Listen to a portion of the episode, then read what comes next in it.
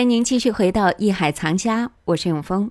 今天呢，我们收藏紫禁城了解的是田黄三链章。清朝皇家收藏了历代无数珍品，乾隆皇帝更是苦心钻研。他效仿历代收藏家，在宫中建三希堂、长春书屋来保存这些名画，对所得的书画珍品更是仔细研究，加之私人印鉴。现流传于世的书画作品就有不少有乾隆的私印，因此作为乾隆私印的田黄三链章自然是不同凡响的。之前节目当中，德亮讲了田黄石的来历，还说田黄能治病，这又到底是怎么回事呢？好，马上让我们一起了解。欢迎走入艺海藏家。什么事儿啊？因为他呀，过去他不是要饭吗？穷小子吗？嗯，满身都长的是疥疮，结果这几天他躺在那个田黄石的石粉上面睡了这么几天觉，等钻出洞来的时候，太阳一照，他发现这疥疮都好了，哦，据把他的说病给哎治好了，这能治皮肤病。哎这田黄真能治皮肤病吗？这个这得问啊中医吧呃？这个这就问我，我我不是郎中啊啊！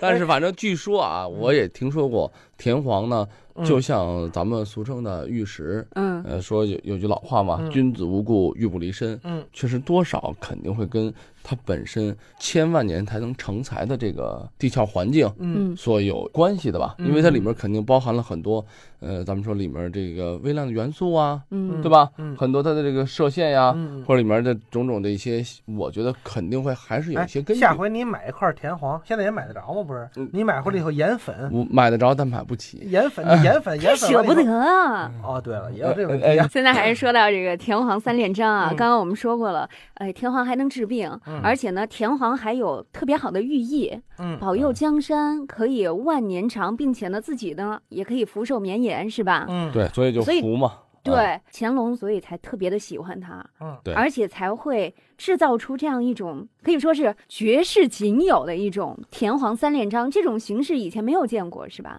从制作的工艺啊，刚才咱们徐先生给咱们讲了一些故事啊，嗯呃，听着很高兴。但是呢，如果咱们回到这个三连章的这个角度来讲，嗯，呃，我呢可能就比较俗了啊，嗯我会谈一些什么，它值实多少际钱？呃值多少钱的，我那那还谈不了就。还没这么俗。呃不不不，俗是俗，因为不知道多少钱。 呃，很多艺术啊是不能拿金钱、拿物质来衡量的。嗯对吧？嗯首先，故宫的这个三连章呢，材质上来讲，它是非常好的，嗯也就可以这么说，是几乎啊近似于顶级的。你说黄金黄可能还差一点儿，嗯但也是顶级的橘皮黄的程度了，嗯嗯，非常好的一个材质本身，材质加上什么？加上它非常精妙的刻工、雕工，嗯有机会不管是从图片上，然后因为咱们实物就在故宫，嗯可以亲自去看一看，保一保咱们的眼福。嗯如果大家看到的话，可能会觉得我们今天听到了我们讲的，觉得，哎呀，没有那么好。为什么？因为它不大。实际这个材质是很大的，是一块大料，但是因为它把很多东西都去镂空了，嗯呃，因为那个链儿嗯那叫透雕嘛，嗯那个链儿它也是死的，它也是原石上一点点刻出来的。对，它不是说跟那铁链似的，那然后可它以粘一下，对可以看一，下然后他选了最好的嗯三个位置，留出了这个张料。嗯张料很小，也就两公分左右吧，这么大的小料。但是这么小的程度上，它做的这个形制啊，长方面，乐天的那个嗯嗯印文的那是长方面，嗯但是很精致。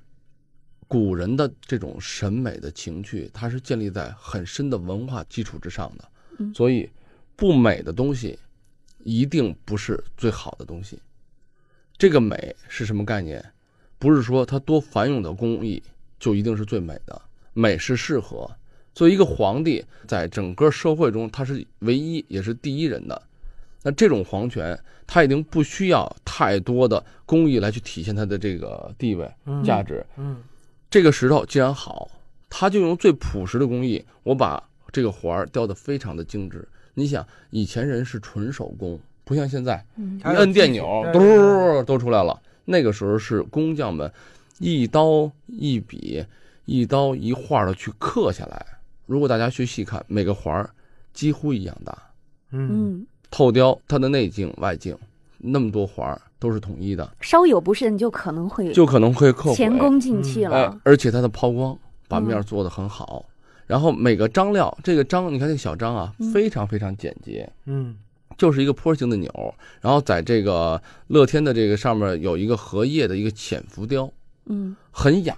嗯在这种很朴实的工艺中，却体现了非常高的这种工匠们的这种技法。嗯嗯，然后这是咱们说到的它的形体，嗯咱们再转而说它的印文。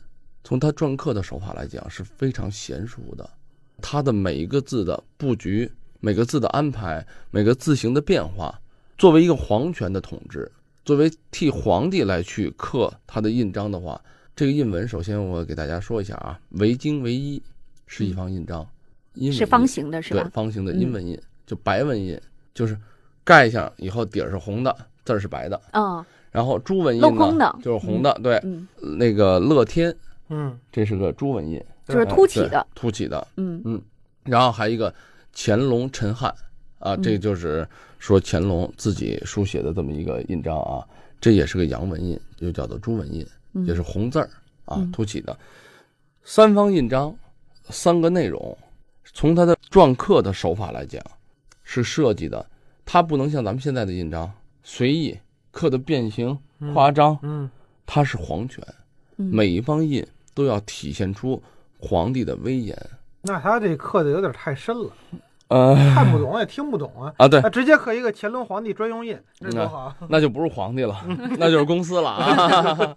乾隆文化传播有限公司。啊，说一下这个印文的内容啊，嗯嗯当然这个可能听起来有些生涩，嗯，我就简单的说一下维京唯一、乐天这些东西，嗯乐天我们都懂，嗯就是高高兴兴的呗。这都是从这以前的这周礼里面有典我们故的啊。后来有这话叫乐天派。呃对乐天而乐知天命派嘛的哎啊，这个就是呃从古语有这么一句话，就乐天而知命。嗯啊，为什么就这么说呢？就是说，实际上呢，它的概念就是顺应自然，顺乎于自然，顺乎于大道。嗯天嘛，以前就是天道嘛。嗯嗯啊，皇帝就说我要遵循大道。嗯，嗯哎，这样的话呢，我就是大家同乐才是我的乐。